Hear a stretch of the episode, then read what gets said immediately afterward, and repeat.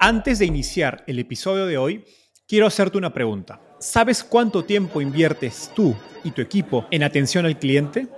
En el mundo de las startups, donde cada segundo cuenta y cada cliente es importante, Zendesk se convierte en tu aliado perfecto. Es como tener un equipo de superhéroes de atención al cliente a tu disposición. Zendesk es una plataforma omnicanal que integrará todos tus canales de comunicación como WhatsApp, email y redes sociales en un solo lugar. Gestiona tickets, ofrece una gran experiencia, aumenta tus ventas, pero sobre todo Construye relaciones cercanas con tus clientes gracias a Zendesk. Como beneficio exclusivo por ser parte de la comunidad startupeable, podrás probar el CRM de Zendesk completamente gratis por 6 meses. Y si decides continuar, tendrás 15% de descuento en tu primer año de contrato. Lo mejor de todo es que Zendesk escala de acuerdo a tus necesidades. Desde la oficina prestada donde empezaste hasta la compañía global que quieres construir. Compañías globales como Slack, Shopify y Airbnb confían en Zendesk para su atención al cliente. Ahorra tiempo, dinero y mantén felices a tus clientes. Encuentre el link con la prueba gratuita en la descripción de este episodio. Fintech es el sector de startups más grande de Latinoamérica. ¿Sabías qué es el Open Banking y cómo podría acelerar aún más el crecimiento e impacto de FinTech en nuestra región? Para conversar sobre estos temas, quiero darle la bienvenida a Pablo Viguera, cofundador y co-CEO de Belvo, la plataforma de Open Banking líder en Latinoamérica, cuya API es la forma más fácil para que los usuarios conecten sus cuentas bancarias a una aplicación. Belvo pasó por la aceleradora Y Combinator y levantó una serie A de 10 millones de dólares liderada por Kasek Ventures y Founders Fund, el fondo de venture capital fundado por Peter Thiel, cofundador de PayPal. Tienen que quedarse hasta el final.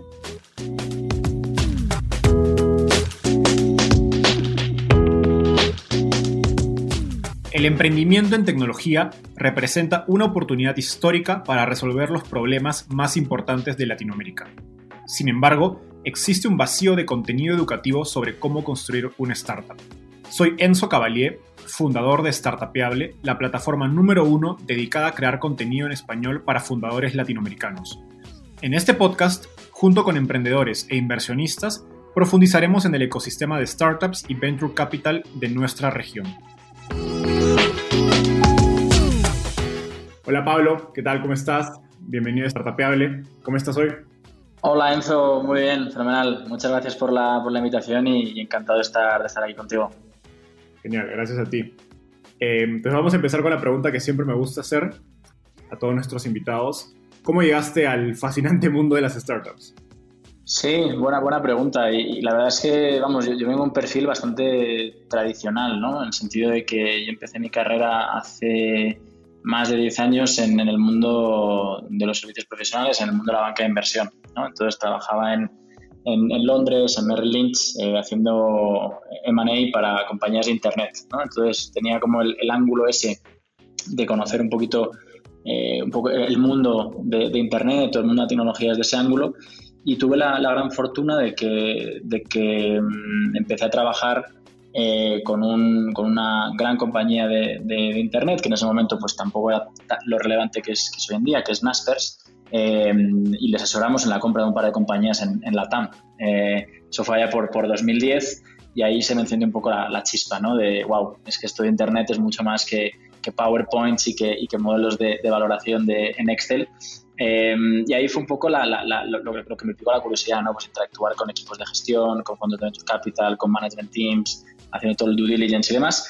Em, y, entonces, después de la experiencia, eh, que fue un poco el, catalizador, me fui a, Estados Unidos a hacer un MBA y, ahí es donde empecé a explorar. ¿no? Empecé a explorar un poco pues, qué es lo que quería hacer, qué es lo que quería hacer, eh, dónde me veía, empezar a, a, experimentar, empezar a conocer gente, etc. ¿no? Em, y desde que estuve ahí, pues 2011, 2012, eh, pues desde entonces está en el mundo de la tecnología ya sea pues bueno, montando, creando o, escalando compañías eh, tecnológicas, startups, eh, etcétera, ¿no? En los últimos cuatro años específicamente en, en, fintech. Genial. ¿Y cómo de allí das el salto a, España, a Latinoamérica, perdón? Sí, bueno, la verdad es que el, estar en, en, Estados Unidos, eh, al final, una de las, de las grandes ventajas, ¿no? La gente siempre me pregunta, oye, pero el tema del MBA, pues como de, de en el contexto de, montar temas en, Internet o montar compañías en, tecnología o incluso trabajar en compañías tecnológicas. ¿no? Em, y a mí lo que me, dio mucho es el, eh, como el, ángulo completamente global, ¿no? el ángulo global y, el network también global, en el sentido de, oye, ir a cualquier parte del mundo, em, crear una compañía y, que tenga sentido ¿no? y, escalarla. Em, y entonces eso me dio como esa, ese contexto Em, y, bueno, y entonces pues em, empecé a, crear compañías o empecé eh, a, pues a tener experiencias en el mundo internet en diferentes regiones. Pues mi primera experiencia fue con Rocket Internet en, en el sudeste asiático. Em, nunca había estado en el sudeste asiático. Eh, fue un poco, un poco expedición estilo paracaídas de, oye, hay que montar esta compañía en Malasia, let's get it done, ¿no? Y, fue un poco también un, bootcamp, ¿no? En el sentido de, oye, no, no, soy de ahí, no conozco a nadie ahí, pero hay que sacar esas casas de fuego y, hay que adaptarse, ¿no? Entonces también es una historia como muy de, adaptabilidad, te diría, ¿no? Y de, hacer mucho con, con poco y, hacer mucho siendo un, un newbie completamente, ¿no? Em, y entonces, pues bueno, eh, con, diferentes experiencias, luego monté una, una compañía, eh, una startup, eh, es una startup en, en España, eh, luego estuve también en España con, con Revolut. Eh, y, después de eso, eh, justo donde conocí a mi, a mi co-founder, a, Uri, en Belvo, estuvimos liderando una compañía de peer-to-peer payments ¿no? de, en, el sur, en el sur de, Europa que se llama Vers, que ha sido comprada hace, hace poco por, por, por Square, que básicamente es como un Venmo de, de pagos entre, entre personas. Eh, y ahí lo, que, lo que exploramos en su momento era, como una vía de crecimiento, exploramos la, posibilidad de, de, crecer el negocio en Latinoamérica. ¿no? Eh, pues bueno, al, principio dices, pues oye, eh, sur de Europa, España, Portugal, tiene sentido Latinoamérica, ¿no? Pues lo, típico que se piensa, que se piensa siempre, ¿no? afinidad cultural, idioma, etcétera, etcétera. rápidamente nos dimos cuenta de que no era tan buena idea el hecho de expandir eh, a, Latinoamérica por, un cúmulo de factores. ¿no? Eh, eh, el primero, porque, pues bueno, porque había mucha competencia en el mundo de los pagos peer-to-peer, ya sea pues incumbentes o players legacy, pues tipo los mercados pagos con sus wallets, etcétera, o incluso pues los, grandes challengers, ¿no? que ya tienen como mucha, mucha capitalización y tienen ya mucha masa crítica, ¿no? los Nubank, los Wallace, etcétera. Em, pero lo que sí nos dimos cuenta es que la región carecía absolutamente de, una infraestructura, ¿no? de una infraestructura que nosotros eh, teníamos que usar para acceder a datos y para poder pues, eh, mover, mover dinero. ¿no? Eh, y que si queríamos lanzar VERS en Latinoamérica tendríamos que construirlo pues, de, cero, prácticamente. ¿no? Es un poco la, infraestructura que básicamente o, en gran parte soluciona, soluciona Velvo. ¿no?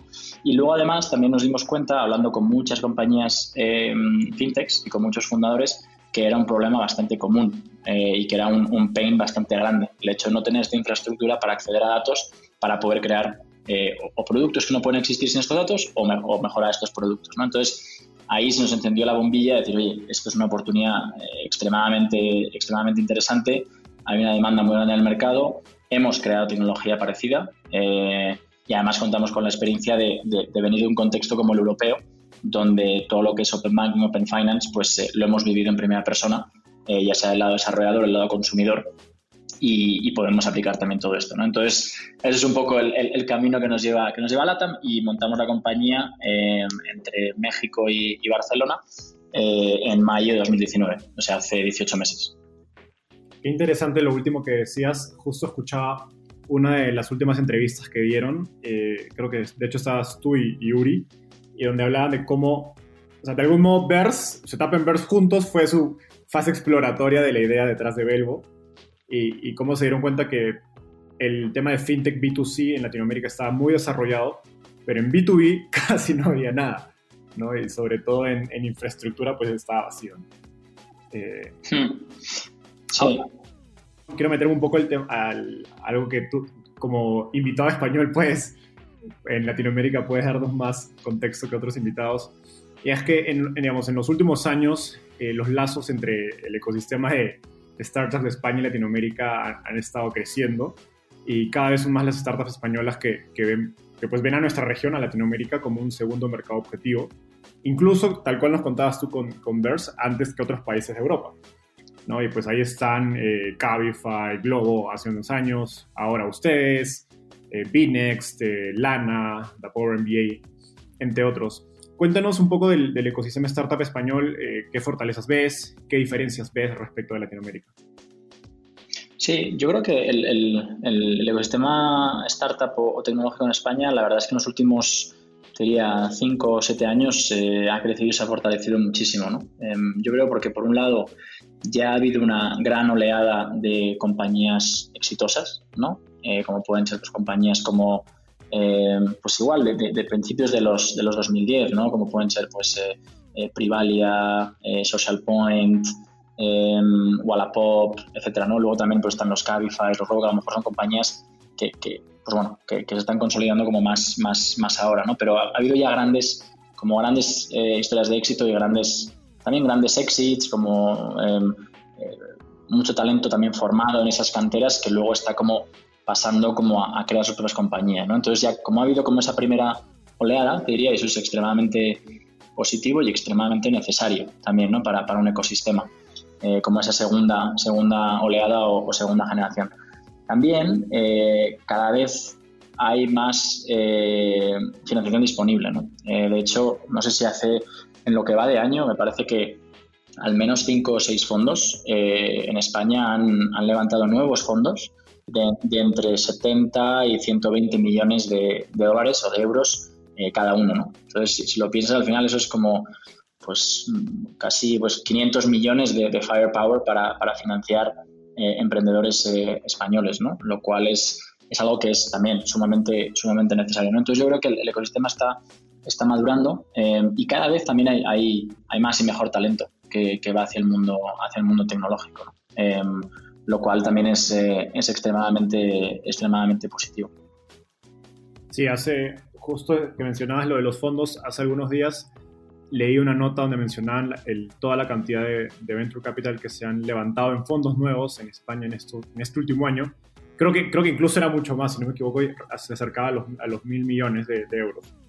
Y pues sí, que, que, en pandemia se levanten tantos fondos tan grandes, te habla de, de, una tendencia que pues es, es innegable y que incluso el COVID no la va a poder retener, o si no fortalecer. Ahora, estoy seguro que, muchos emprendedores españoles te, preguntan acerca de Latinoamérica. ¿Qué, les comentas de este mercado, eh, digamos, desde tu perspectiva de emprendedor, digamos, eh, extranjero llegando a Latinoamérica? Vamos, te, diría, o sea, yo dos mensajes principales, ¿no? Uno de, uno de motivar o como para, para empujar hacia y otro como un poco más de, de, detractor, ¿no? De un poco de, como con cautela, ¿no? El, primero, yo creo, el de la oportunidad es, evidente, ¿no? O sea, al, final, Latinoamérica es un mercado, y sin meternos como en, detalles como de, verticales específicos, ¿no? Pero al final es un mercado de 650 millones de personas, donde todavía hay mucho por hacer, extremadamente conectado a nivel de, penetración de smartphone. Eh, pues bueno, al final es un mercado muy propicio para servicios digitales disruptivos de, todos los colores, ¿no?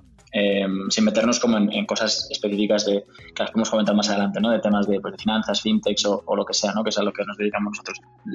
el otro mensaje, que yo creo que al final es un poco lo que nosotros vimos cuando estábamos, cuando decíamos, ah, bueno, pues es que eh, ver en Latinoamérica, hablamos el mismo idioma, es la misma cultura, yo eso no tiene nada que ver, no tiene nada que ver, ¿no? O sea que el, optar por un mercado internacional como Latinoamérica antes que Francia, por ejemplo, o antes que Reino Unido, para mí, siendo un fundador español con una compañía en España, con un mercado ya consolidado en España, no tiene sentido. O sea, tendría mucho más sentido eh, expandir a países europeos, ¿vale? Eh, ¿Por qué? Por, muchos temas. Eh, cercanía, divisa, jurisdicción, etcétera, etcétera, ¿no?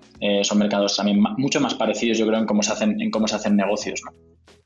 Latinoamérica, nosotros por lo que estamos, por lo que hemos visto en comparación con otras experiencias en Europa, eh, es completamente diferente, ¿no? Entonces tienes que estar como, como fully focused y solamente hacer Latinoamérica. Nosotros al final, aunque seamos españoles, nuestro negocio solamente es en Latinoamérica, ¿no? En México, en, Brasil y en Colombia. Entonces por eso te digo que, es, que mi mensaje siempre es como por dos lados, ¿no? En plan de, oye, es una oportunidad enorme, pero que, no es como tan fácil, no es tan obvio como decir, ah, bueno, es que hablamos, hablamos español o hablamos portugués, ¿no? Eh, que muchas veces es como la, como la, te diría como el, el, shortcut que mucha gente hace, ¿no? En su, en su mente. Sí, es la punta del iceberg, ¿no? Y de algún modo dejas de ver todo lo que está detrás. Qué, qué, qué buena observación, de hecho, no, no, no había escuchado una, ese, digamos, un argumento de ese tipo, pero me hace mucho sentido. Ahora, bueno, de algún modo ya, respondiste a esa pregunta, pero ¿qué, ¿qué framework o qué criterios le recomendarías a una startup española eh, que utilice para decidir venir a Latinoamérica o no? Sí, em, yo te diría, o sea, fundamentalmente como meterse muy, muy, muy en profundidad en las, las bondades de, de, de, su modelo y de su, y de su negocio, ¿no? En el sentido de, oye, mi modelo o mi negocio tiene sentido en el mercado al que voy.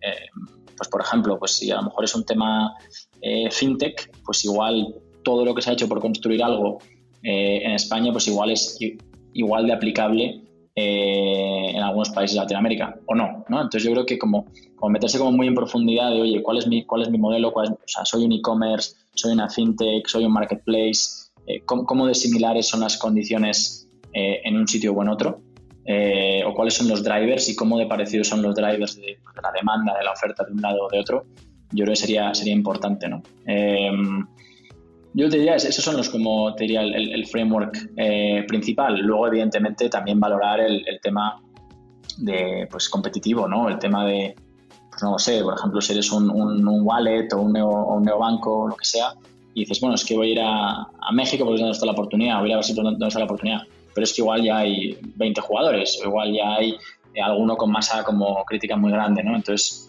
igual ahí, pues, pues igual es que hay otro mercado que tenga, que tenga más sentido, ¿no? Em, entonces, yo también ese, tema, ese tema de, de como el landscape competitivo em, es importante. Y luego, evidentemente, o sea, la parte de, de, infraestructura también es crítica, ¿no? O sea, infraestructura de qué necesito para que mi negocio eh, pueda despegar en las mismas condiciones en algún país de Latinoamérica versus lo que he tenido en, Europa o en España eh, y cómo de fácil o, cómo de viable es llegar a esas condiciones que me lo permitan. ¿no? Pues, básicamente, esto es lo que nosotros veíamos en, en, ¿no? lo que nos, nos, nos, echó para atrás, decir, oye, si yo quiero construir esto en Latinoamérica, si el tema competitivo se resuelve, eh, etcétera, etcétera, ¿cómo de viable es hacer esto en base a lo que yo he adquirido, lo que yo sé, mi know-how y lo que he construido, ¿no? Porque igual te encuentras en una situación que tienes que construir un negocio completamente diferente. Eh, y, eso al final, pues, requiere recursos, requiere foco y es, es complejo, ¿no? Exacto. O sea, resumiendo tu punto es, puede que todas las variables de mercado, de tamaño de mercado, competencia, equipo, producto se cumplan, pero de pronto llegas y te das cuenta que oye, la infraestructura que tenía en España, que puede ser de Open Banking o puede ser en e-commerce de logística o de pagos, pues de pronto en Latinoamérica no existe, ¿no? Entonces, claro. y, la vas a construir, pues esa es la pregunta, ¿no? De algún modo es la historia detrás de Velo, ¿no? Qué gracioso. Súper, entonces ahora, justo aprovechando ese, ese último punto, metámonos al, a Open Banking, ¿no? Que de algún modo es el, es el tema que, que Velo está introduciendo, creo, a la, a la, al ecosistema fintech de Latinoamérica. Eh, siendo los primeros y pues más, los más avanzados, sin, duda. Eh, a ver, en, episodios anteriores eh, yo he conversado con founders de startups en sectores, digámosle, más sencillos de entender o más, más cercanos a la gente como software as a service o plataformas de e-commerce o marketplaces. Y ustedes están construyendo un, un producto con el que probablemente, y ustedes lo saben, menos gente está familiarizado. Porque aún cuando yo use, por ejemplo, como, no sé, tengo mi mi tarjeta de Nubank o algún otro banco digital, detrás de repente está funcionando Belvo, pero yo no me voy a enterar, ¿no? Eh, y algo es, parte de la experiencia, ¿no? Que, que la tecnología sea tan seamless que el, consumidor no tenga que darse cuenta de la, magia que está pasando detrás. Entonces, en, este sentido, cuéntanos brevemente la, historia de Belvo, eh, qué problema resuelve y algún modo cómo cambian los servicios financieros antes y después de que ustedes eh, habiliten el, Open Banking. Sí, claro. Perfecto, sí. si quieres, puedo, empezar diciendo un poquito, o sea, ¿qué, es Velvo? ¿no? O sea, nosotros al final lo que, lo que somos, somos una, plataforma de, APIs de, Open Banking o Open Finance, y nos podemos meter un poco también en, esos temas como qué es Open Banking versus qué es Open Finance, ¿no? Eh, más adelante. Y lo que permitimos es que desarrolladores o, innovadores financieros, como decimos nosotros, que pueden ser fintechs, pueden ser bancos, pueden ser eh, plataformas, pueden ser merchants, eh, accedan e interpreten datos financieros de sus clientes, usuarios finales, ya sea para mm, crear productos que no pueden existir sin esos datos, como puede ser, por ejemplo, una, pues una, aplicación de finanzas personales o algo así, o eh, mejorar eh, experiencias eh, en productos ya existentes. ¿no? Pues, por ejemplo, una, plataforma que emite crédito, pues a través de tecnología Open Banking puede tener acceso a datos financieros que le ayudan a pues, tener una mejor visión de las finanzas de una persona, pueden, pueden tener una mejor visión del riesgo de esa persona, eh, pueden tener mejores modelos de underwriting y luego al final pues pueden tener em, tomar una decisión más rápido, igual pueden aumentar el credit limit, pueden ofrecer un APR más competitivo y eso al final repercute en una mejor experiencia de, uso para el cliente final. Y esa, esa es la clave, ¿no? Es la, clave del Open Banking, más allá de lo que hacemos nosotros en eh, México, Brasil y, y, en Colombia, que es donde estamos operando a día de hoy, se resume en eso, ¿no? Es mejorar la experiencia del usuario final con eh, productos y servicios financieros, ¿no? Eh, gracias a eh, el poder compartir abiertamente sus datos con terceros, con quien él o ella considere oportuno. ¿no? Y, sí, es, al final el Open Banking es eso, es un, es un movimiento de empoderamiento ¿no? del usuario final de cara a eh, servicios financieros eh, terceros. ¿no? Genial. Un poco para recapitular lo último, dijiste APR, APR para quienes no sepan es el término en inglés para tasa efectiva anual. Entonces, de algún modo, Elbo permite que eh, otras compañías financieras, fintechs, bancos, etcétera, a través de acceso a mayor datos, pues puedan hacer una mejora sustancial en sus productos en términos de mejores condiciones financieras, como una tasa menor, de repente un un límite de crédito más amplio y en general mejores términos para el consumidor final.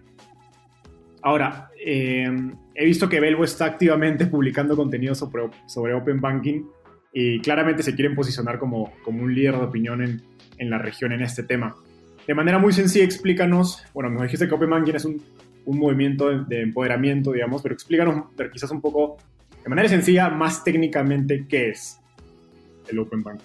Sí, Sí, sí. Em, básicamente el, Open Banking, un poco tal, tal y como funciona, funciona Belvo, ¿no? De cara, de cara a desarrolladores, es que, permitimos a aplicaciones terceras eh, extraer y analizar datos de sus usuarios finales, ¿no? En el sentido de, pues imaginamos el flujo de una plataforma de, lending, ¿no? O de una aplicación fintech de, lending, donde te dice, oye, eh, vas a sacar la tarjeta de crédito, no digamos de qué color es la tarjeta de crédito, puede ser de cualquier color, para no dar, para no dar nombres, eh, dame tu información, ¿no? Dame tu información. Entonces puedes decir, oye, pues eh, soy, soy Enzo, mi, nivel de, ingreso es este, este es mi, esta es mi información personal, y luego por detrás la, compañía de tarjeta de crédito lo que hace es que hace algunos checks y hace algunas validaciones, pues a veces con infraestructura existente, pues como puede ser eh, de crédito o, o, lo que sea, ¿no? Pero esa información no deja de ser uno, bastante imperfecta eh, y dos, no ofrece realmente una visión completa de, Enzo eh, financieramente hablando. ¿no? Entonces nosotros lo que, lo que permitimos a, esta compañía de tarjeta de crédito es introducir un flujo muy sencillo eh, a través de, pues bueno, de, integración de nuestras herramientas, de SDKs, de, a través de nuestra, de conectando con nuestra API, de permitir que su usuario final se conecte entre comillas, eh, con la información de, su banco. ¿no? Entonces, por ejemplo, la compañía FinTech puede decir, oye, eh, conecte con tu banco dentro de mi aplicación, tu banco principal puede ser BVA, escoges BVA en, el flujo, te conectas con tu usuario eh, y, contraseña y ahí ya la compañía de, de, crédito lo que hace es llamar a Belvo y le dice, Belvo, tengo esta información de mi usuario final, vete tú a BVA a través de tu API extrae esa información que te pido, que es relevante para mí para asesorar, para, para ver, el, por ejemplo, el, riesgo, Pues puede ser, eh, dame un histórico de los 12 últimos meses de eh, transacciones en su tarjeta o en su cuenta de cheques. O dame cuáles son los productos que tiene contratado en el banco. Dime cuál es la evolución del balance de su cuenta de tarjeta de crédito principal, etcétera, ¿no? Eso Belbo lo extrae y a través de nuestra API lo compartimos en un formato eh, normalizado eh, y enriquecido a nuestro cliente, ¿no? que sería la, plataforma de crédito. Y con eso, ahí ya el cliente puede tomar mejores decisiones eh, de cara a su, a su, a su usuario final. ¿no? Genial. Y digamos, siguiendo este ejemplo, no solo sería el BVA, ustedes podrían captar muchas más fuentes de información respecto del, digamos, de la alternativa donde una empresa no utiliza Velvo, donde ellos tendrían acceso a la información que yo les doy de repente completando en el app o dándoles de repente lo que se conoce como el, el CURP en México, acceso al SAT, de repente que es el servicio de, impuestos, el buro de crédito, que son dos, las dos fuentes más, digamos, estándar, pero que también son más limitadas, sobre todo en una economía tan poco bancarizada, donde tienes eh, tantas otras fuentes de datos financieros que a primera vista no son financieros o no se consideran financieros, ¿no? Y, pues pueden ser otros bancos, otros bancos digitales que utilizas, incluso hasta Rappi podría ser, ¿no? Podrían ver en, que en Rappi yo tengo tal consumo que de repente no lo vas a poder ver en mi banco y a partir de eso pues pueden tener un mejor eh, perfil crediticio de, de, mí, como consumidor. Sí, sí, sí, absolutamente, ¿no? Y, y, ese punto, de hecho, es lo que nosotros, como te diría, eh, como, como nosotros explicamos también un poco el, oye, ¿qué es Open Banking y qué es Open Finance? Nosotros el Open Banking lo vemos como, al final, la, capacidad de conectividad con el sector bancario, ¿no? con el sector financiero formal. Em, que bueno, en ese sentido, pues nosotros a día de hoy tenemos eh, más de 40 eh, conexiones con, con, diferentes entidades, 30 eh, y pocas de ellas, sí, más o menos, serán con, con entidades bancarias, ¿no? Pero como dices, eh, evidentemente la, naturaleza de la región, eh, ya sea pues bueno, ya sea México, ya sea Colombia, ya sea Brasil, hace que haya mucha información financiera por ahí fuera que puede ser relevante eh, y que no pasa por los bancos. Sobre todo si, si lo que se trata también es que FinTech pueda ser una fuerza de inclusión financiera, ¿no? que, que, que, lo es sin, ninguna duda y también eh, nosotros también es, parte de lo que fomentamos con nuestra infraestructura, ¿no? en el sentido de, hoy trabajamos con clientes que lo que hacen es se conectan con información de los rapitenderos o los conductores de Uber en sus wallets, que al final son plataformas que son casi, casi como bancos. Eh, nosotros extraemos esos datos, los normalizamos, se los servimos y ahí pueden tomar decisiones para crear productos para este colectivo, ¿no? Eh, que al final pues mejora su bienestar financiero, eh, aumenta la, la, inclusión y ese es un punto donde hay mucho que hacer, muchísimo que hacer y donde también nosotros nos estamos enfocando eh, muchísimo, ¿no? En todo lo que son, cómo pasas del Open Banking al Open Finance, ¿no? O sea, qué, tipo de fuentes son relevantes también para explicar financieramente a una persona, que pueden ser cosas que a lo mejor como, no sé, facturas de la luz, de, no sé, CFE, pues, todo este tipo de cosas, ¿no? Em, y hay un universo por, por, por descubrir, eh, por normalizar y por apificar también, ¿no? Genial. Genial, genial. Vale. Ahora, en, en, tus últimas, en una de tus últimas entrevistas hablabas de cómo el problema de, digamos, del, no, vamos a decir el problema del open banking, sino el problema de la falta de información, acceso a información que nos permita construir más y mejores productos financieros, varía mucho entre país por la regulación, un lado, por las distintas fuentes de información, que justo está alineado a lo que estábamos hablando, también por el comportamiento de los bancos, porque hay bancos que pueden estar más, eh, digamos, abiertos a compartir su información versus otros que no tanto. Entonces, brevemente explícanos eh, digamos, las diferencias y semejanzas en infraestructura de, digamos, de, Open Banking, aunque suene un poco contradictorio, que hay entre países como México eh, en comparación a, Brasil y Colombia, que son los otros mercados donde ustedes han estado, y de algún modo cómo eso se relaciona con por qué empezaron en México y, por qué no empezaron, por ejemplo, en Brasil, ¿no? como a nivel de, plan de expansión de Belbo.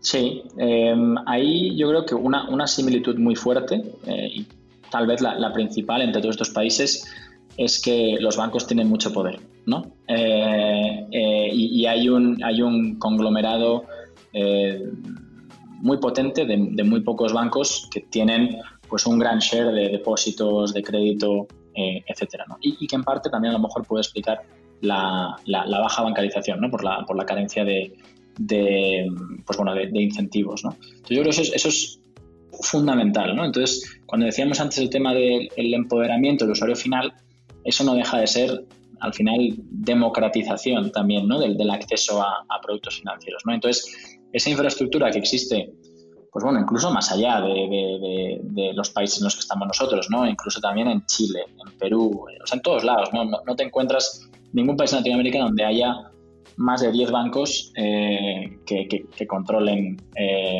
pues gran parte del, mercado. ¿no? Yo soy peruano y en Perú está el mercado con el, banco con más share de todo Latinoamérica. En un país de toda Latinoamérica, que es el BSP, y tienen alrededor de 30-40% del mercado. Pues fíjate, fíjate, sí, sí, Perú es un, es un caso también bastante, bastante interesante. Entonces yo creo que, ese componente de partida hace que sea muy propicio el, el Open Banking eh, en toda la región, ¿no? Em, entonces eso como punto, como punto principal, ¿no? Em, luego lo que también vemos, y una gran similitud, es que la fuerza también del movimiento fintech eh, es imparable en, también en los tres países, ¿no? Entonces del, lado de la, o sea, lo primero que comentaba era el lado de la oferta, ¿no? De qué, qué hay de potencial de crear disrupción, y del lado de la demanda, eh, hay una, pues bueno, hay una, una fuerza eh, similar en los tres países, ¿no? Hay innovadores fintech, eh, pues bueno, solamente entre México, Colombia y Brasil, pues hay 1.500 fintechs, creciendo a 20-30% anual en número de fintechs que, que, se crean. Entonces, esa fuerza también, también existe, ¿no? También, y, también tiene sentido el, por qué estar en, o por, qué plantear una compañía a nivel pan regional, ¿no? Que es nuestra, que es nuestra visión. Eh, a, nivel, a nivel diferencias, te diría, pues evidentemente, ¿no? La, la como la, la regulación o, el marco que puede hacer eh, como de catalizador del movimiento de Open Banking es muy diferente, ¿no? Pues, por ejemplo, en Colombia, donde operamos, eh, no hay nada. Es puramente un movimiento de mercado, ¿no? Nosotros estamos ahí, estamos creando la categoría y no hay nada previsto en la, en la regulación para que los bancos pues, puedan eh, tener que compartir algún tipo de información o, etcétera. ¿no? Luego México y Brasil, que son los países que están un poquito más avanzados al respecto, sí que tienen planes eh, ya bastante avanzados y bastante eh, en marcha de apertura del sistema bancario a través del compartir datos. ¿no? Son, son diferentes las iniciativas también, entonces hay que, hay que adaptar también la, la, realidad de lo que creamos o cómo creamos el producto también en base a esas eh, particularidades. ¿no? Pues, por ejemplo, una diferencia clara es que en Brasil Open Banking regulado como tal eh, incluye eh, temas de pagos, temas de, mover dinero, de, que se llaman en, nuestro sector iniciación de pagos. ¿no? en México no se contempla, ¿no? entonces los bancos no van a tener pues, que liberalizar, entre comillas, o, abrirse en ese, en ese sentido. ¿no? Em, pero bueno, al final, y también como te comentaba, en el, en el sentido amplio de, de lo que nosotros vemos que puede ser la categoría de, Open Finance, al final el Open Banking no deja de ser una, una, parte ¿no? de, ello. Em, el regulador difícilmente va a poder eh, llegar a abarcar todo, eh, pero sí que vemos que en un escenario a 3, 5 o 10 años vista, eh, las iniciativas del regulador van completamente de la mano de la visión del Open Banking como movimiento de mercado, ¿no? que es empoderar del usuario final y democratizar el acceso. ¿no? Y, eso, eso es clave para también una adopción en masa, ¿no? como se está viendo, por ejemplo, en, Reino Unido o, en, Europa. ¿no? Y, volviendo a la última pregunta que planteabas de, por qué México, eh, bueno, nosotros siempre hemos tenido una visión, eh, o por qué México como primer mercado, nosotros siempre hemos tenido una visión pan-LATAM. ¿no? O sea, nosotros, como te comentaba, somos una compañía LATAM First, LATAM Only, o sea, no, nos planteamos de repente dejarnos pronto, pero después vais a ir a África, a Sudeste Asiática, otros mercados emergentes. No, o sea, nosotros tenemos, tenemos mucho, como se dice en España, ¿no? mucho bacalao que cortar eh, en, la región y mucho trabajo por, por hacer y por crear. ¿no? Eh, pero sí que eh, siempre partimos con la visión de ser una compañía pan-latam Em, pero escogimos México por varias razones, porque evidentemente eran unos mercados principales ¿no? de, la región, sobre todo a nivel de, innovación fintech, a nivel tamaño de mercado, a nivel de innovación, y entonces queríamos validar el modelo en un mercado. No, tenía sentido siendo un equipo de cinco desarrolladores, seis desarrolladores, decir, algo, pues de repente lanzamos en, tres países, ¿no? porque al final nosotros, mm, o sea, resumiendo mucho nuestro modelo o reduciéndolo como a lo más simple, no dejamos de ser un, marketplace, ¿no? Donde tienes que crear oferta y crear demanda. Y eso, por lo general, tiende a ser muy, muy local o nacional, ¿no? Entonces, tú, por ejemplo, si tienes una, a día de hoy, si yo tengo una, si tenemos en Belvo una integración de, pues decías, ¿no? De, BCP, por ejemplo, en Perú, si solamente estoy sirviendo a clientes en México, poco valor les va a aportar. ¿no? Entonces también se trata de dar como mucha, mucha liquidez, entre comillas, al mercado, ¿no? conectar demandantes con, con oferentes. Y a día de hoy eso es, es, es, local ¿no? Eh, o, nacional. Eh, entonces, ese era también un, punto importante. Eh, y luego que, a ver, nosotros somos españoles, hablamos portugués de aquella manera entonces era un poquito más fácil el tema, el tema del idioma y también porque teníamos mucho, mucho mayor network y mucho mejor network eh, para empezar, para rodar eh, en, México. Genial, que me gustó mucho esta metáfora que hiciste del marketplace, donde claro, tienes que, por, por cada integración en la que tú inviertes, digamos, tiempo y, y, y, recursos de desarrollo, necesitas la demanda, ¿no? Si no, estás invirtiendo en, integraciones que no van a ser utilizadas eh, por, por, tus clientes, a fin de cuentas. Entonces tienes que, digamos, modo, calibrar ambos, ambos lados del, del marketplace, que es Perú. Súper. Ahora, en, en, los últimos días, mientras preparaba la entrevista, eh, estaba revisando Crunchbase, que es esta base de datos famosa de, startups, y vi que en sus rondas semillas habían eh, levantado capital de, de, varios fondos semilla, además de un inversionista ángel cuyo valor parece muy estratégico para Belvo, que es David Vélez, el CEO y cofundador de, de Nubank, que es el banco digital más grande de Latinoamérica y, si no me equivoco, del mundo por, por número de usuarios. Eh, cuéntame, ¿cómo, ¿cómo lo contactaron y cómo llegaron a convencerlo de, de invertir en Belvo? Sí, la verdad es que tenemos, tenemos vamos, ante todo tenemos la, gran fortuna y la gran suerte ¿no? de, contar con, con, el apoyo de, David. Eh, en este sentido, al final, como decías, no, no solamente es un, referente eh, por lo que ha creado eh, con Nubank, sino que es un, un, tío excepcional ¿no? Eh, y, un gran compañero que, que tener ¿no? en, a medida que, crecemos, que crecemos Belbo. Em, la verdad que la, historia de cómo contactamos con David pues viene a través del, del, contacto de, de, mi cofundador, de, Uri, que, estudió el MBA en, el, en Stanford, en el GSB, donde también lo hizo, lo hizo David. ¿no? Entonces, en un momento dado que estábamos justo por estas fechas todavía no, pero bueno, en, en, enero de este, de este, año estábamos en, en San Francisco, en, en Y Combinator, eh, y estábamos justo pues haciendo una, una pequeña ronda, un pequeño safe. Eh, dijimos, bueno, ¿por qué, no, por qué no, no hablamos con David? Que al final, siempre, nosotros hemos buscado el rodearnos tanto de, los mejores fondos como también de operadores. ¿no? Eh, al final, el, valor de un, de un ángel operador es extremadamente grande. Em, para, para, nosotros y para una compañía como la nuestra, eh, donde pues, compartir experiencias, batallas, de, pues, temas de, infraestructura pues es muy, muy importante. ¿no? Entonces, eh, le escribimos, eh, yo creo que fue pues, Uri consiguió su, su, contacto, la base de datos de alumni de, de, de Stanford, lo escribimos y hicimos un par de llamadas le gustó lo que le contamos y que al final yo también encaja mucho con, con, con, cómo, con cómo se está creando Nubank ¿no? y con cómo se está creando Nubank como también como plataforma abierta, como plataforma de inclusión, como plataforma de democratización. ¿no? Entonces, como también muy alineado lo que, si igual hubiéramos llegado con un pitch de, oye, David, es que estamos creando un marketplace de X para Y, pues, oye, pues no lo sé, ¿no? Pero que también es como algo como muy, muy cercano a lo que, a lo que él vive como día tras día, ¿no? Eh, y, y, así, y así fue. Genial, claro, están muy alineados en, quizás más allá del, de propio negocio, en, básicamente en, visión, ¿no? Y sobre todo cuando es un inversionista ángel, que es una inversión muy personal, porque de algún modo la persona está poniendo su propio dinero. Yo sí creo que el, factor humano y conexión importa mucho para la decisión del inversionista, más allá del, simple hecho que pueden pensar de que pueden obtener retorno con la inversión en, compañía, ¿no?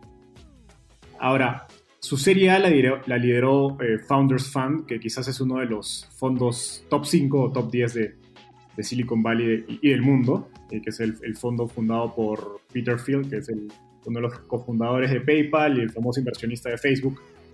Cuéntanos, ¿cómo fue el proceso de, picharle a, Founders Fund y qué vieron ellos para invertir en Belbo?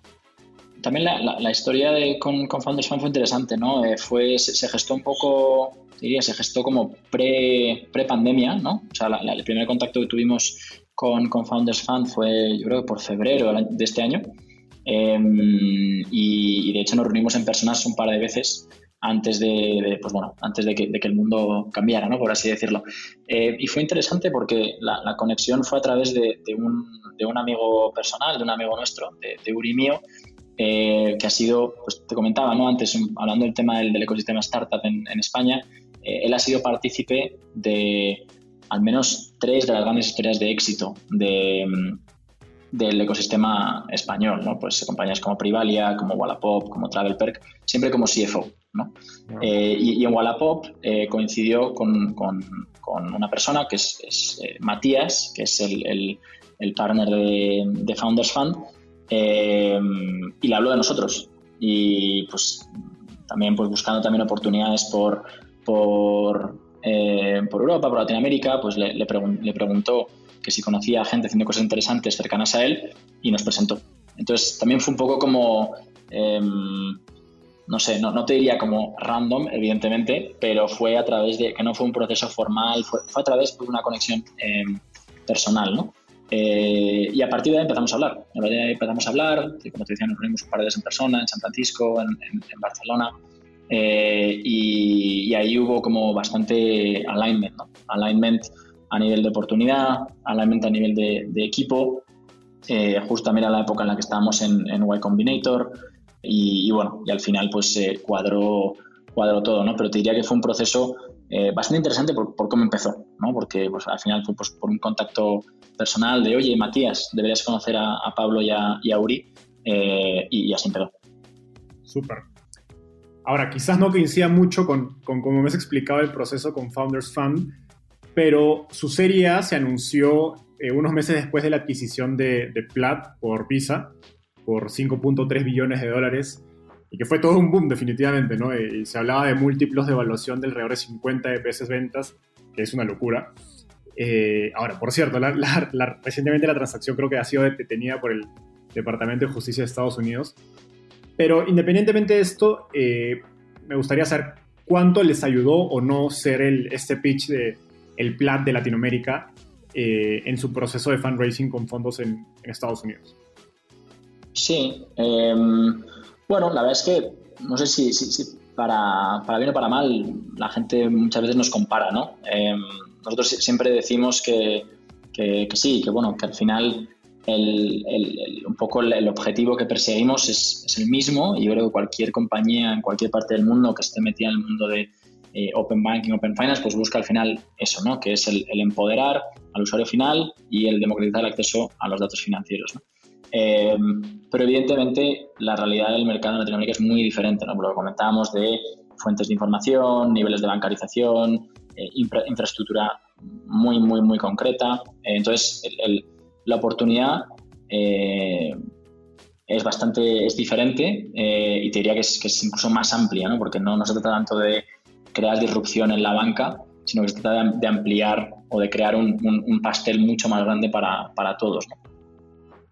Dicho eso, eh, yo creo que al final el, tener referencias a nivel internacional de ese tipo de compañías, lo que al final validan es, oye, hay un, hay un mercado que donde puede y donde debe, donde tiene que haber una, una disrupción. ¿no? Eh, lo ha demostrado en Estados Unidos, en Europa hay varios players como Tink, como TrueLayer, eh, que lo están demostrando. Eh, entonces yo creo que ese tipo de, validación internacional siempre es relevante. Eh, y el timing también, yo creo que el timing fue pues un poco no solamente la, adquisición de Plat, también justo es que estábamos en, en Y Combinator durante ese periodo, entonces estábamos como muy, muy cercanos a, a muchos fondos, tenemos una relación como bastante fluida y bastante directa con muchos fondos en ese momento. Eh, entonces estamos también justo lanzando el producto, empezamos a traccionar muchísimo Entonces ahí se alinearon como muchos factores ¿no? a, nivel de, a nivel de timing. Eh, entonces yo sin duda contribuyó ese, ese tema, pero hubo también más, más, más cosas alrededor. ¿no? Genial. No, y creo que un punto en particular que a veces la gente utiliza para, para juzgar lo que se llaman los copycats, ¿no? cuando copias un modelo en otro país, eh, es que aun cuando el resultado final del producto se vea muy similar para el usuario final, todo lo que está detrás, la ejecución puede ser muy, pero muy distinta. ¿no? algo tan sencillo como en Estados Unidos las tasas de bancarización son 95% y en Latinoamérica llegamos a 40% con las justas. Entonces sí, claro, aunque en el app no sea lo mismo Belvo y Plata en Estados Unidos, pues lo que está detrás, las integraciones, la construcción del software, todo puede ser eh, dramáticamente diferente, ¿no? Absolutamente, sí. Ahora, yendo al, segmento prefinal del, de la entrevista, eh, Belvo ya tiene una relación existente con, con varias fintechs y, están en un sector que definitivamente, sobre todo eh, gracias al COVID, pues sus perspectivas de crecimiento son más grandes todavía o más, más aceleradas. Eh, ¿Cuáles son los planes eh, de productos, servicios complementarios que Belvo tiene digamos, en los siguientes meses o año para incrementar el valor de sus clientes? Y ahora, entiendo que puede, que puede tener un componente de confidencialidad, pero más me gustaría que nos cuentes a un nivel high level para que otros founders puedan entender cómo ustedes piensan acerca de su, de su product roadmap eh, a nivel estratégico. Sí, absolutamente. Eh, y confidencial, nada. Eh, sí, nosotros, o sea, un poco la, la, visión que tengo para, para con, con, esta pregunta, yo creo que eh, como mezclaré un, par de, un par de puntos. ¿no? Uno que tocaba al principio, que es el, el tema de, de, de, Pan Latam, ¿no? o sea, de, la, la, gran visión que tenemos de ser eh, la plataforma de APIs Open Finance de, Latinoamérica, eh, no solamente para servir a jugadores locales, que es fundamentalmente lo que hacemos hoy, servimos a clientes en México para el mercado mexicano, servimos clientes en Colombia para el mercado colombiano, servimos clientes en Brasil para el mercado brasileño, eh, pero empezamos a ver cada vez más plataformas que piensan en LATAM como el mercado. Hablamos de Nubank antes, Nubank está en Brasil, en México y pronto en Colombia, eh, Creditas está en Brasil y en México, Walla está en Argentina y en México, y esto no va a hacer más que ir en aumento, ¿no? Eh, por las ambiciones de los fundadores, eh, por el capital con el que van a contar, por el talento que va a haber en FinTech y también por la reducción de barreras ¿no? de, expansión. entonces nosotros gran parte de nuestro roadmap pasa por ahí, pasa por construir una mayor capilaridad en toda la región. Entonces, eh, y, es el motivo por el cual estamos en México, en Colombia y en Brasil. Em, entonces, parte pasará por aumentar nuestra cobertura en esos países eh, y también en expandirnos a más países ¿no? más adelante. Entonces, eso es como una, como una parte. ¿no? Eh, probablemente en 2021 nos metamos en, en, algunos países más, más allá de ampliar la cobertura en los que tenemos ya, que por ejemplo, pues como te decía, ¿no? pues en México tenemos 30 eh, integraciones, en Brasil tenemos 6 integraciones, en Colombia otras 6, etc. Entonces eso es como un, punto. Y el segundo punto eh, pasa por eh, no solamente aumentar la cobertura en entidades bancarias o lo, que tenemos a día de hoy, pues como puede ser plataformas de economía colaborativa o plataformas fiscales, sino también buscar otras fuentes de datos que pueden ser relevantes para contextualizar financieramente la información y servirla a terceros. ¿no? Pues te hablaba antes de, em, pues, eh, no sé, utilities o servicios, eh, todo tipo de cosas. Eso estamos todavía explorando. ¿no? Eh, eso es un poco la parte de acceso a datos. Em, luego, a nivel de producto, nosotros tenemos muy claro que el acceso a los datos es una primera parte, un primer escalón eh, hacia lo que es un, como un end goal como más amplio. ¿no? Eh, nosotros lo que estamos haciendo ahora y sacaremos em, a, finales de año, o sea, antes de, finales de mes, una primera eh, o un primer producto en, este nuevo, en esta nueva vertical, en esta nueva solución, que es el tema de, la inteligencia o del enriquecimiento. ¿no?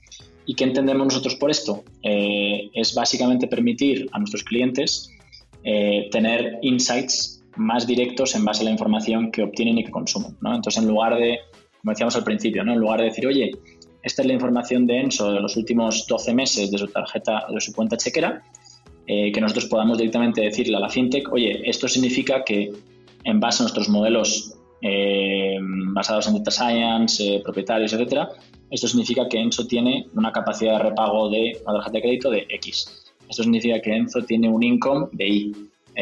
y, muy profundo ahí, ¿no? O sea, de incluso poder crear, pues, pues eh, scoring crediticio alternativo, eh, etcétera, etcétera, etcétera. Entonces, es una parte muy, muy importante. Tenemos un equipo, eh, específicamente en, un equipo de producto dedicado, dedicado a eso. Y las primeras, los primeros productos empezarán a, salir a partir de finales de año.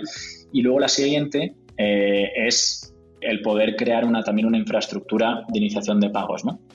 que completa un poco el círculo. accedes a datos, interpretas datos enriquecidos y luego puedes tomar decisiones sobre esos datos, que generalmente en el contexto de fintech es o, enviar o recibir dinero. ¿no? Em, y ahí también estamos todavía en fases iniciales, tenemos alguna, algún, em, alguna prueba de concepto con algunos, con algunos clientes y ahí donde estamos, nos estamos reforzando mucho y estamos creando un poco el, equipo. ¿no? Entonces ahí 2021 va a ser importante para nosotros ahí. Em, y de hecho, pues bueno, hace, hace poco anunciamos, hace medio de semana, que, que justo hemos incorporado a, a, un antiguo miembro de, de, Banjico y la Comisión Nacional eh, al equipo para un poco también pues, eh, ayudar y, liderar un poco todas esas iniciativas, específicamente en, México. Genial. Qué, qué, interesante este segundo producto porque hace, parece muy natural, ¿no? Sobre todo porque ustedes tienen acceso a más datos que todos sus clientes juntos probablemente, ¿no? Justamente por, por, el, por el tipo de servicio que están dando y pues hace total sentido que ustedes aprovechen esa información para darles insights mucho más directos y con mayor precisión que, que, sus clientes. Ahora, hay una pregunta que me gusta hacer, que es un request for startups. ¿En qué verticales, tendencias de fintech eh, te gustaría ver a otros fundadores trabajar? O, digamos que si tú estuvieras haciendo Belbot, te gustaría estar trabajando en ellas. Sí, yo te diría, una, como un segmento que, he descubierto, evidentemente pues construyendo Belbo es y dentro de FinTech es todo el, todos los productos financieros que se están creando para eh, el gig economy, ¿no? para el, sector informal. Eh, y que eso puede ser pues desde plataformas de, como muy verticalizadas o muy específicas, como puede ser pues, seguros de coche, por ejemplo, o plataformas de, como renting de, coches o, de motos. Pues, bueno, por ejemplo, hay compañías en, eh, pues como, como Flex Club, como Kobe, eh, como Grupo R5, etcétera.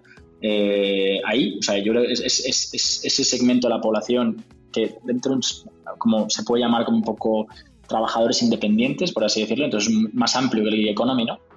Eh, y luego también otro tipo de plataformas que ya ofrecen pues servicios como también financieros más amplios, ¿no? Marketplaces de servicios, ¿no? Como puede ser, por ejemplo, compañías como, como Heru, con quien trabajamos, México. entonces yo creo que ahí hay una, grandísima oportunidad y que todo lo que se hace ahí al final no solo fomenta la innovación, no solo fomenta la, democratización, sino que fomenta la inclusión. Y eso es eh, fundamental para, la región. ¿Qué, porcentaje de sus clientes están en, esos, en esas verticales de, relacionadas a trabajo independiente o gig economy?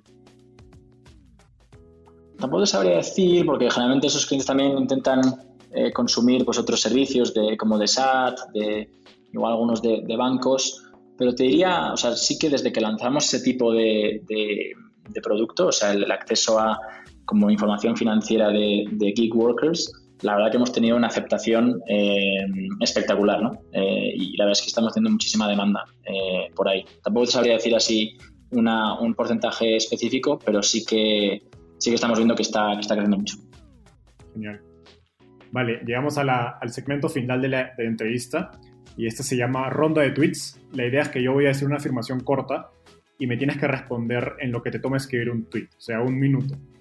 ¿Ya? Estoy hablando de... Tú eres de Barcelona, ¿cierto? Bueno, yo soy de Madrid. pero has estado... Sí, pero bueno. sí, sí, sí, claro, llevo, sí, sí, llevo mucho tiempo, mucho tiempo en Barcelona. Vale. Estoy viajando de Barcelona a la Ciudad de México. ¿Qué libro debería leer?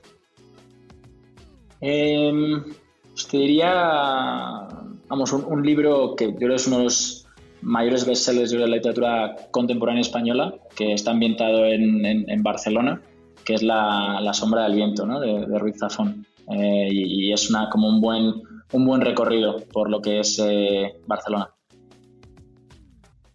¿cuál es el inversionista que más ayudó a construir Belvo y por qué? Te diría, en, diferentes fases eh, han sido diferentes personas, eh, pero una persona que nos ha ayudado mucho es un, a todos los niveles, ¿no? Es, un, buen amigo mío eh, y antiguo compañero en, Revolut, que se llama David, David Picciotto, em, que, que, es un grandísimo operador, tiene un grandísimo network y nos ayuda pues, conectándonos a, muchísima gente y siempre está ahí dispuesto a ayudar. Genial. Para quienes no saben, Revolut es el, digamos que el Nubank de, de Reino Unido. Es uno de los bancos digitales más grandes de, Europa. A ver, sigamos. Eh, ¿Qué te gustaría cambiar del mundo de las startups en Latinoamérica? Bueno, te comentaba antes, ¿no? Que, me, gustaría cada vez más que, se pudiera ver Latinoamérica como eh, región, ¿no? Y, y, hay muchos factores que tienen que cambiar, ya sea factores regulatorios, jurídicos, de capital, etcétera. Eh, pero habiendo, vamos, habiendo crecido, habiendo visto lo que se ha hecho en, Europa a nivel de proyecto económico, político, integración, eh, ha sido un, gran catalizador para el, éxito de muchas startups. Entonces, eh, ver, eso y ver cómo evoluciona Latinoamérica también es algo, es algo apasionante. El problema es que a nosotros nos cuesta mucho ponernos de acuerdo. Ya. Eh, finalmente, ¿quién es un emprendedor en Latinoamérica eh, al que admiras y que crees que debería entrevistar y por qué? Sí, te diría, a ver, alguien así... Eh, mira, te diría, y de hecho también nos ayudó muchísimo, ¿no? Al, principio, cuando estábamos empezando, empezando Belvo, sobre todo con lo que, lo que te comentaba de la, como, la, como el contexto y la conectividad a nivel, a nivel local en México es eh, Víctor, Víctor Noguera, es fundador de, Flat, eh, una compañía PropTech eh, a la que le va muy, muy bien. Él también es español, pero lleva mucho tiempo en, en, México y están haciendo cosas muy, muy chulas y es un tío, un tío de 10. Entonces también, también por ahí creo que sería interesante que, que hablas con él. Genial, ya post, eh, post entrevista te pediré una introducción con Víctor. Fantástico. Genial. gracias Pablo por estar acá. Eso ha sido todo. Me, encantó tenerte en el podcast. Eh, pueden encontrar a Pablo en Twitter como Higuera Pablo. Y no sé, te dejo, ¿qué últimas palabras te gustaría darles a nuestra audiencia? Bueno, nada, ha sido un placer estar aquí contigo, Benzo, compartiendo un poco eh, lo que estamos haciendo desde Belvo, un poco nuestras, nuestras vivencias eh, y sin duda hay mucho, hay mucho que hacer eh, en tecnología y en Internet Latinoamérica, específicamente en, FinTech. Así que, así que nada, un placer. Genial, Pablo. Gracias por estar acá. Bye.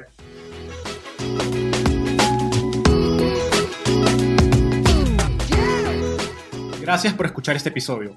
Estoy seguro que te llevaste tanto como yo. Suscríbete a nuestro podcast para seguir aprendiendo de los principales referentes del ecosistema startup en Latinoamérica.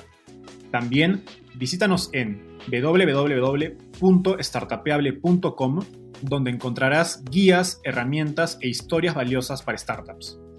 Y en todas nuestras redes sociales como Startapeable. Conmigo es hasta un próximo episodio con un nuevo invitado. Nos vemos. Startapeable, el recurso número uno para startups en Latinoamérica.